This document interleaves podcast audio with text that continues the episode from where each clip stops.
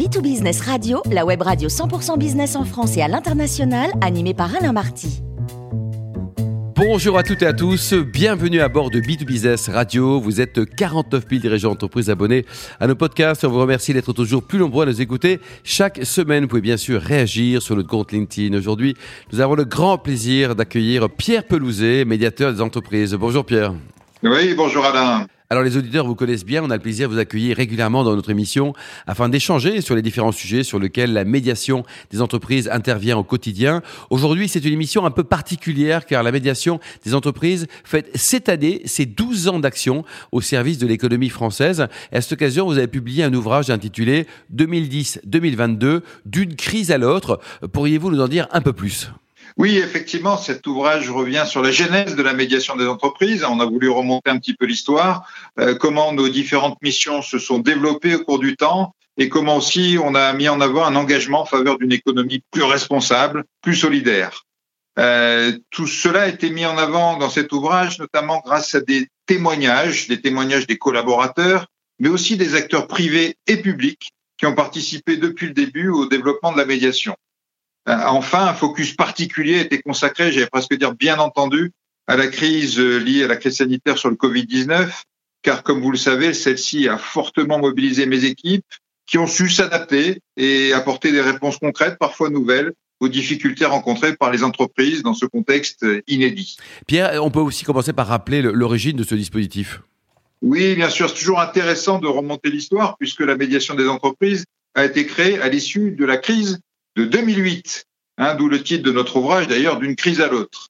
Euh, pour mémoire, donc en, octobre 2008, un médiateur du crédit hein, qui, s'occupait donc des relations entre les entreprises et les banques avait été nommé par le président de la République euh, pour assurer la, stabilité du système bancaire, euh, c'est-à-dire faire de la médiation, comme je le disais, entre les entreprises et les banques.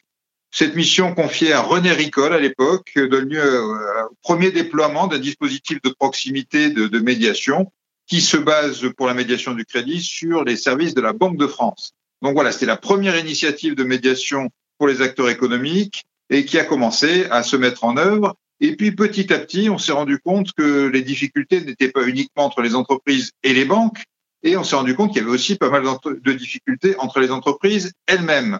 D'ailleurs, en 2009, pour mémoire, les États généraux de l'industrie permettent euh, aux fédérations professionnelles d'exprimer ces difficultés, notamment entre ce qu'on appelle les donneurs d'ordre et les sous-traitants, hein, ce qui a amené à, créer un, nouveau dispositif.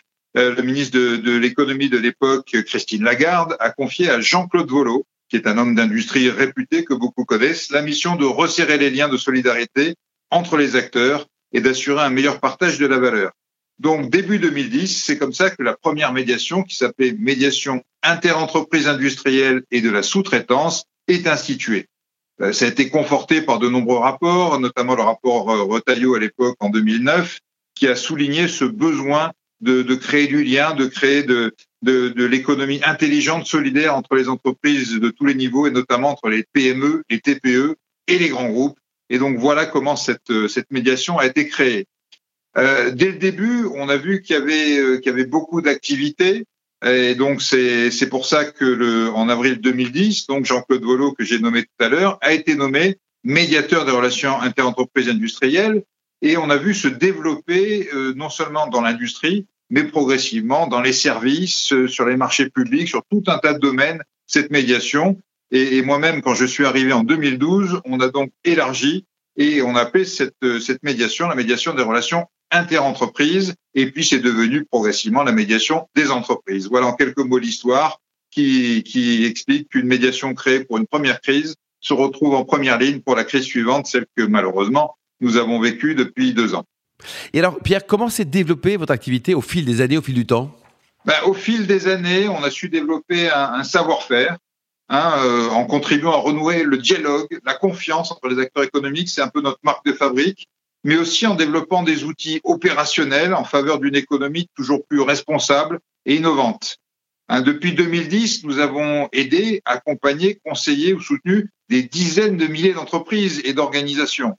Avec nos outils, nous nous mobilisons sur plusieurs fronts.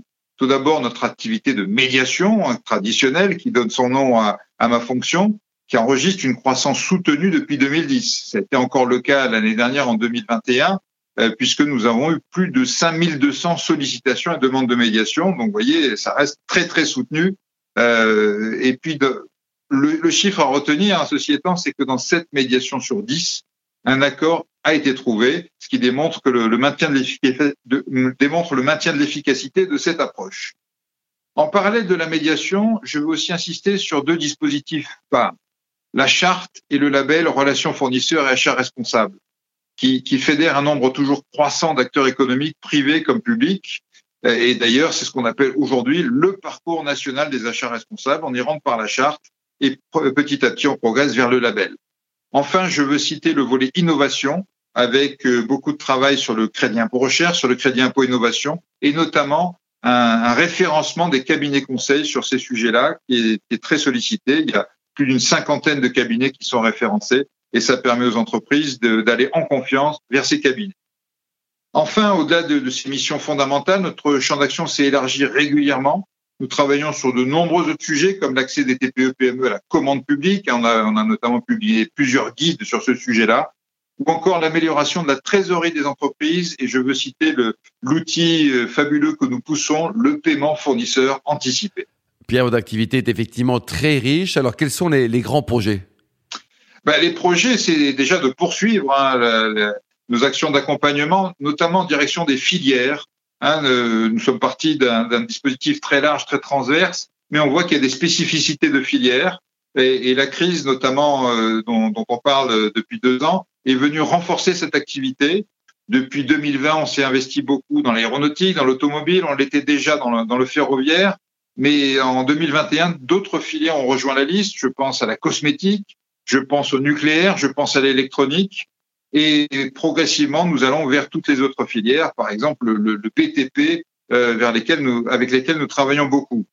Euh, donc, nous avons des dispositifs spécifiques pour chacune de ces filières. Je, vais prendre un exemple, hein, la filière nucléaire, les, grands donneurs d'ordre hein, que vous connaissez, EDF, Framatome, Orano, le CEA ou l'Andra, ont tous signé en décembre 2021 la charte relations fournisseurs et achats responsables que je mentionnais tout à l'heure, ce qui leur donne un cadre pour travailler ensemble à décomposer euh, ces bonnes pratiques sur l'ensemble de la filière.